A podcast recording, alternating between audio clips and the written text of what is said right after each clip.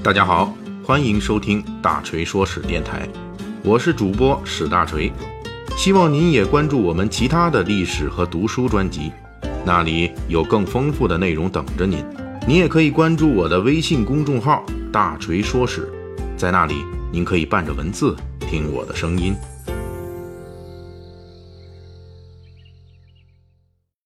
《水浒传》中啊，西门庆勾引潘金莲，王婆贪贿说风情一节，是古代文学史上著名的故事段落。其故事内容非常精炼，情节曲折，而且直接影响了后世的文学创作。明代四大奇书之一的《金瓶梅》，就是明代作家从《水浒传》这一段情节生发开去、脑洞大开的成果。初次接触这一段文章的朋友，肯定会对王婆这个充当银媒的恶灵印象深刻。根据《水浒传》中武松后来的骂人话，王婆这个老猪狗的作用很坏。在整个潘金莲出轨事件中，王婆不仅充当了引路人、中间人，而且还是重要的幕后推动者。估计很多读者、听友朋友也会替武大郎抱不平，会猜测武大郎当初搬家选房子的时候，是不是流年不利，脑子没想清楚。这个交友不慎，这才摊上王婆这么个恶人邻居。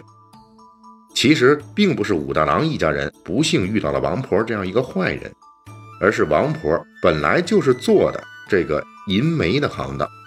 在《水浒传》中，王婆的这份银媒的工作并非是见不得人的，相反是公开的秘密。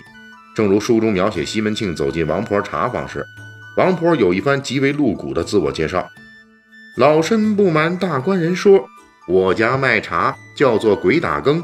三年前六月初三下雪的那一日，卖了一个泡茶，直到今天不发誓，专靠一些杂陈养口。这句话中“鬼打更”是一句宋元俗语，基本意思就等同于现在的挂羊头卖狗肉，也就是名不副实。王婆非常坦率地承认，自己这家茶坊三年来就卖出去过一次茶。王婆的主要的吃饭本领和经营业务，显然那就不是卖茶水了。后面，王婆又向西门庆介绍了自己的具体的主营业务。他是这样说的：“老身为头是做媒，又会做牙婆，也会抱腰，也会收小的，也会说风情，也会做马伯六。请注意，这里面提到了牙婆，实际上就是旧社会的女性人贩子；抱腰是助产婆的意思。”而这个马伯六，根据现代学者的研究，则是宋元时期市井中常用的一句露骨的脏话。脏到什么程度呢？这三个字有两个字是宋元时期对男女生殖器官的隐语代称。这个大锤为了避免本期节目被小黑屋啊，所以呢就不能再往下详细解释了。这请各位读者听友谅解。反正这个词大致的意思就是说，指的那种不太正当的男女关系。总之，在宋元时期，“马伯六”就是一句脏话，骂人话，大概意思就是专门协助男女通奸的这个淫媒中介。其实，关于“马伯六”是骂人话这一点，《水浒传》也通过后来的情节展现出来了，那就是运哥与王婆当街对骂，王婆骂运哥是小猢狲，这运哥就回怼回去啊，就说了王婆是马伯六。总之，王婆对西门庆的这段自我介绍。一方面说卖茶水三年里统共就卖出过一次，另一方面又说自己十分擅长马伯六。王伯开这样的茶坊，颇有点类似于以前扫黄打非时候在茶办的那些非法发廊里，连一把剃头推子都找不到的情节。用郭德纲的相声里头说的就是，咱这里边什么都没有，就屋里边有一个弹簧床。这也就是王婆茶坊公开的秘密了。之所以我们后世的读者可能会不理解王婆开银梅开到理直气壮这份上，就是因为很多人不了解，其实，在两宋时期，茶坊除了经营茶水饮料之外，还有专门的一类茶坊是开展银梅业务的，这在当时市井中是十分常见的。在南宋成书的《都城纪胜》一书中就介绍说，这类茶坊叫做水茶坊，茶只是人家的由头，真正干的是私娼的买卖。宋元时期的人们看到王婆茶坊这一节，就会很自然的接受，并且马上能够领会，武大郎家实际毗邻的是一家银梅中介，而如今的合法茶坊茶座是没有这个功能的。所以现代的读者可能一时间不理解王婆这种银梅中介怎么就会从天而降，跟武大郎做了邻居呢？而王婆事后在承诺西门庆勾引潘金莲的过程当中，表现的业务非常熟练，也正是对他这件茶坊公开淫媒身份的一个注解。大锤还需要重点解释一下，王婆茶坊是淫媒中介这一个情节，并不是施耐庵的发明。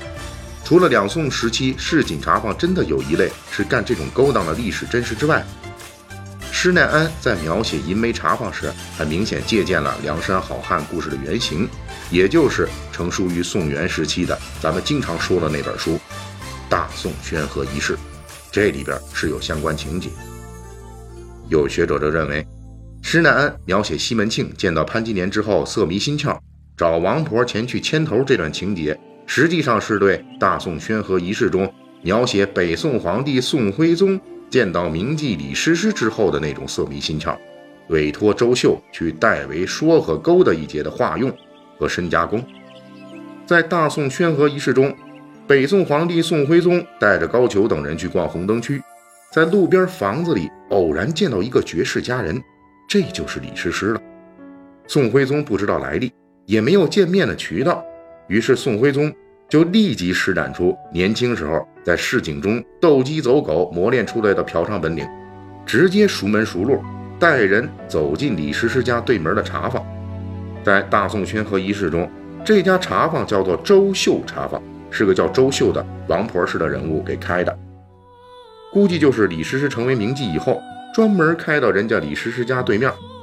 来承办这种业务。宋徽宗一进茶坊就先撒钱。然后就问周秀：“对面这位大美女是什么来路啊？”